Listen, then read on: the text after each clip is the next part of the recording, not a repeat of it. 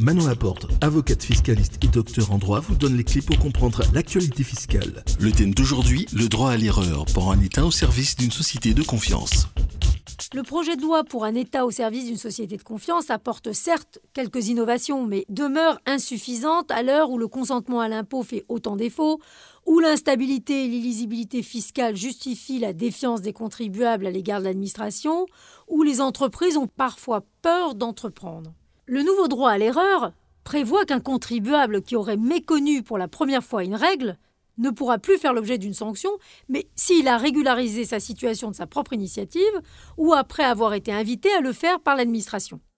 Cette mesure reconnaît ainsi qu'un administré, un contribuable, peut se tromper. L'administration ne peut plus lui en tenir rigueur dès la première erreur, à condition d'être de bonne foi et de ne pas commettre de fraude. En outre, la création d'une norme pour une entreprise entraînera la suppression d'une norme équivalente. Le texte prévoit également que le montant dû au titre de l'intérêt de retard des créances de nature fiscale sera réduit de 50% si le contribuable dépose spontanément une déclaration rectificative avant l'expiration du délai prévu pour l'exercice par l'administration de son droit de reprise. De la même manière, le projet réduit le montant des intérêts de retard et limite les rappels d'imposition lorsque le contribuable demande à régulariser ses erreurs avant même une proposition de rectification.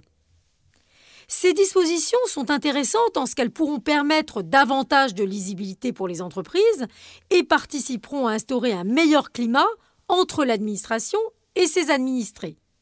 On doit aller plus loin, cependant. Garantir la stabilité des normes fiscales et, par exemple, fixer un dispositif fiscal pour les cinq années du quinquennat, aucune autre disposition fiscale ne pouvant alors être soumise au Parlement. Supprimer la rétroactivité des règles fiscales.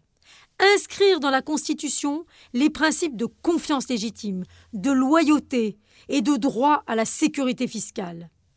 L'administration fiscale doit évoluer vers une logique d'assistance et d'accompagnement des entreprises.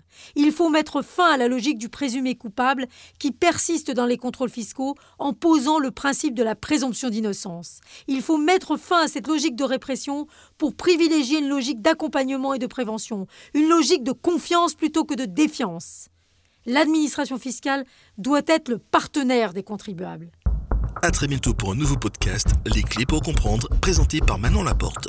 Retrouvez toute l'actualité de Manon Laporte sur manonlaporte.com et sur les réseaux sociaux.